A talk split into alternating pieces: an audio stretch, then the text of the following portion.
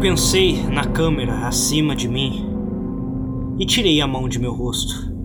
Eu rolei de volta para a mesa e sentei lá, tentando parar de tremer, tentando me fazer respirar. Pense nisso devagar. A primeira coisa foi: eu deveria apertar um botão?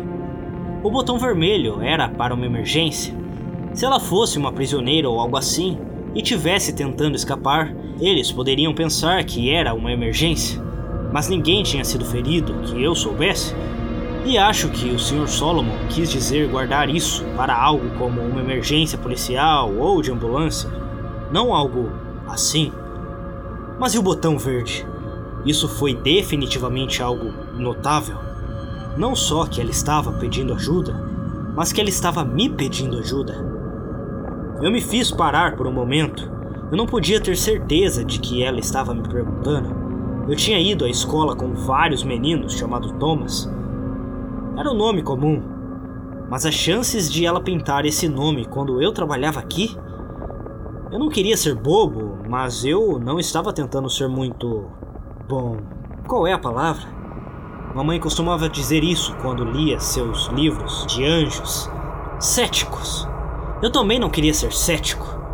Eu tinha que acreditar que provavelmente era para mim isso era algo que eles gostariam de saber? Mas devo apertar o botão verde? Minhas mãos estavam indo em direção à caixa de metal na mesa, mas eu hesitei. Eu não gostava de quebrar regras e tinha medo do que aconteceria se eu as quebrasse. Se eles realmente a mantinham prisioneira, então provavelmente eram pessoas muito más, mas eu não sabia disso. Talvez eles fossem bons e ela fosse ruim, mas eu só eu olhei de volta para o monitor, pela primeira vez desde que li as palavras. Rachel já estava retirando os quadros do sofá, como se soubesse que a mensagem havia sido recebida. Uma tela em cada mão. Ela olhou para a câmera enquanto se movia pela sala, e parecia que ela estava olhando diretamente para mim. Meu peito apertou enquanto minhas mãos se afastavam dos botões. Não, eu não achei ela ruim. Eu observava há anos. Eu senti como se a conhecesse. Saberia se ela fosse má. Por mais estranho que parecesse, de certa forma ela era minha amiga. E eu ia tentar ajudá-la. Passei o resto do meu turno tentando agir normalmente e pensar no que fazer. Eu sabia que quem mais estava assistindo poderia ter notado as pinturas ou visto como eu agia, mas não podia me preocupar com isso. Eu tentaria jogar com calma, e tentar pensar em como eu poderia ajudá-la. As únicas pessoas que realmente conheci ligadas a este trabalho foram algumas pessoas quando preenchi os papéis, e então o Sr. Solomon, quando ele me mostrou a sala modelo e me disse o trabalho. Eu não tinha como entrar em contato com nenhum deles, exceto pelos botões. Meus cheques eram depositados eletronicamente e eu nunca tinha encontrado ninguém que trabalhasse na sala de vigilância. Esse pensamento me fez parar um segundo. Eu sempre achei estranho nunca ter encontrado alguém quando estava indo ou vindo. A pessoa que eu estava assumindo, ou a pessoa que estava assumindo o lugar de mim, eu sempre imaginei que deveria haver outras pessoas, outras salas de vigilância até, e eles apenas nos agendaram para não nos encontrarmos e eu ainda achava que havia outros. Parte do motivo pela qual pensei que era porque parecia que eu não era a única pessoa que usava a minha sala de vigilância. O bebedouro, o papel higiênico, o sabonete, todos pareciam descer mais rápido do que eu acho que estava usando sozinho. Se isso fosse verdade, talvez eu pudesse descobrir quem eles eram, e talvez fosse mais seguro conversar com eles do que com quem eu trabalhava. Saí do trabalho às 8 da noite e, em vez de pegar um pouco de comida e ir para casa, dei a volta no quarteirão com meu carro e estacionei na rua do prédio onde eu trabalhava. Nada havia mudado enquanto eu dirigia por um minuto, nenhum carro novo havia estacionado ou algo assim. E se eu estivesse certo, eles não enviariam ninguém para me substituir até que tivessem certeza de que eu tinha ido embora de qualquer maneira. Então eu sentei e esperei.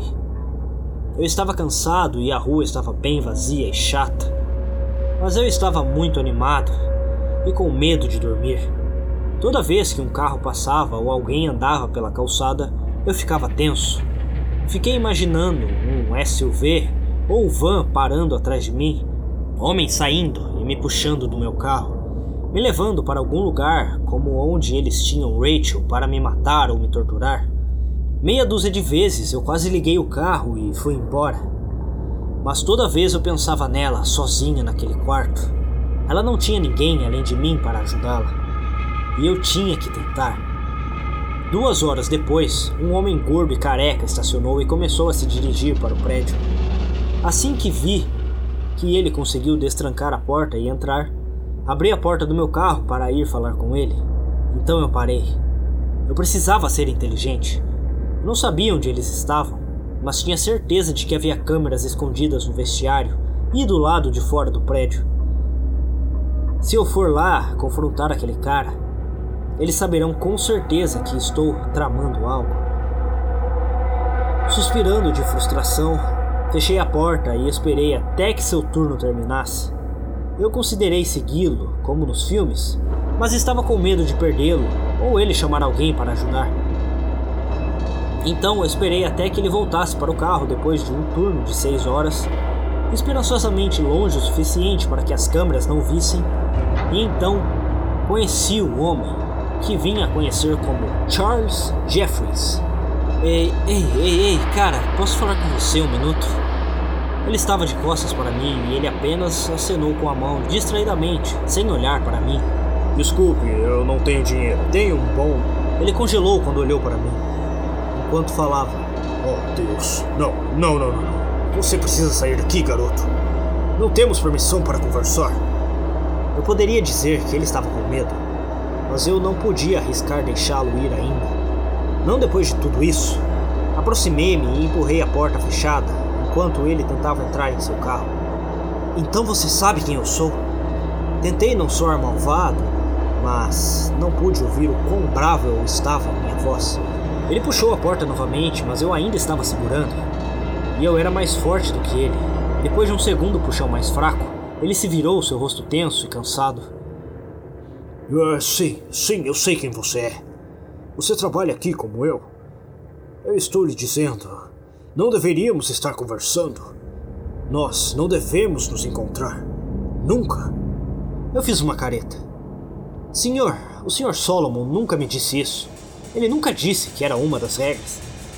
O homem sacudiu a cabeça. Senhor Solomon? Sim. Bem, há muitas regras que eles não dizem a você. Aposto que eles não lhe contaram o que você iria assistir antes de começar, não é? Quando eu apenas abaixei meus olhos, ele continuou. Sim, eu também. Estou neste trabalho há 10 anos. Já vi outras pessoas entrarem e saírem. Geralmente porque quebraram uma dessas regras que nunca mencionaram. A única razão pela qual ainda estou aqui é porque mantenho minha cabeça baixa e minha boca fechada. Ele balançou um dedo para mim. Você deveria fazer o mesmo se já não for tarde demais.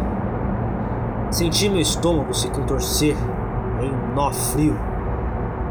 Tarde demais? O homem esfregou o rosto. Garoto, você acha que eles não sabem do que estamos falando? Você acha que acontece alguma coisa que eles não saibam? Ele olhou de volta para o prédio, um olhar de tristeza e medo em seus olhos. Cacete! Pelo que eu sei, você já matou nós dois. Balançando a cabeça, ele me empurrou para trás e começou a abrir a porta. De qualquer maneira, eu cansei de arriscar. Você precisa parar de fazer perguntas e apenas fazer o seu trabalho. É muito mais saudável. Com isso, ele entrou em seu carro e fechou a porta. Eu não tentei impedi-lo dessa vez, mesmo que já estivesse preocupado com o que ele estava me dizendo. Ouvir a confirmação foi paralisante.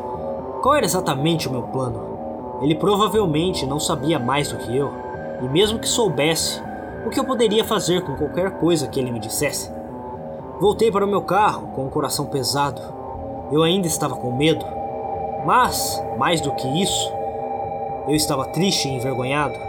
Eu queria ajudar Rachel, mas não sabia como. Eu não estava desistindo, mas enquanto dirigia de volta para o meu apartamento, não conseguia pensar no que deveria fazer a seguir. Isso não era um filme.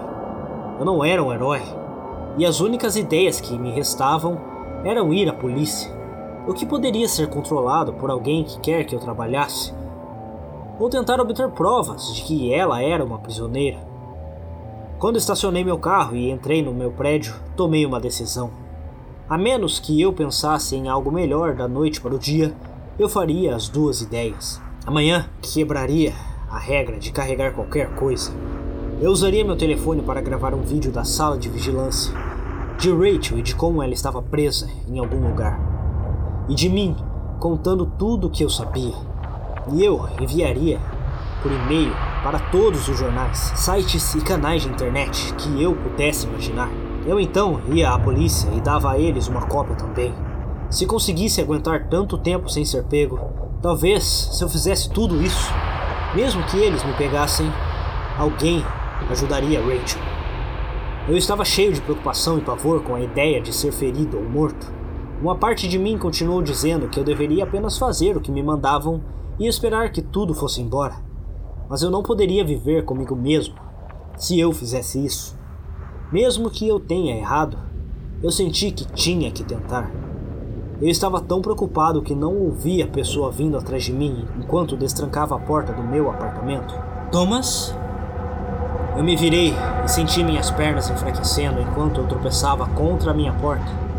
Eu tinha que estar sonhando ou estar louco. Agarrei a maçaneta da porta para me apoiar enquanto olhava para a mulher na minha frente. Não podia ser ela, mas de alguma forma era. Rachel?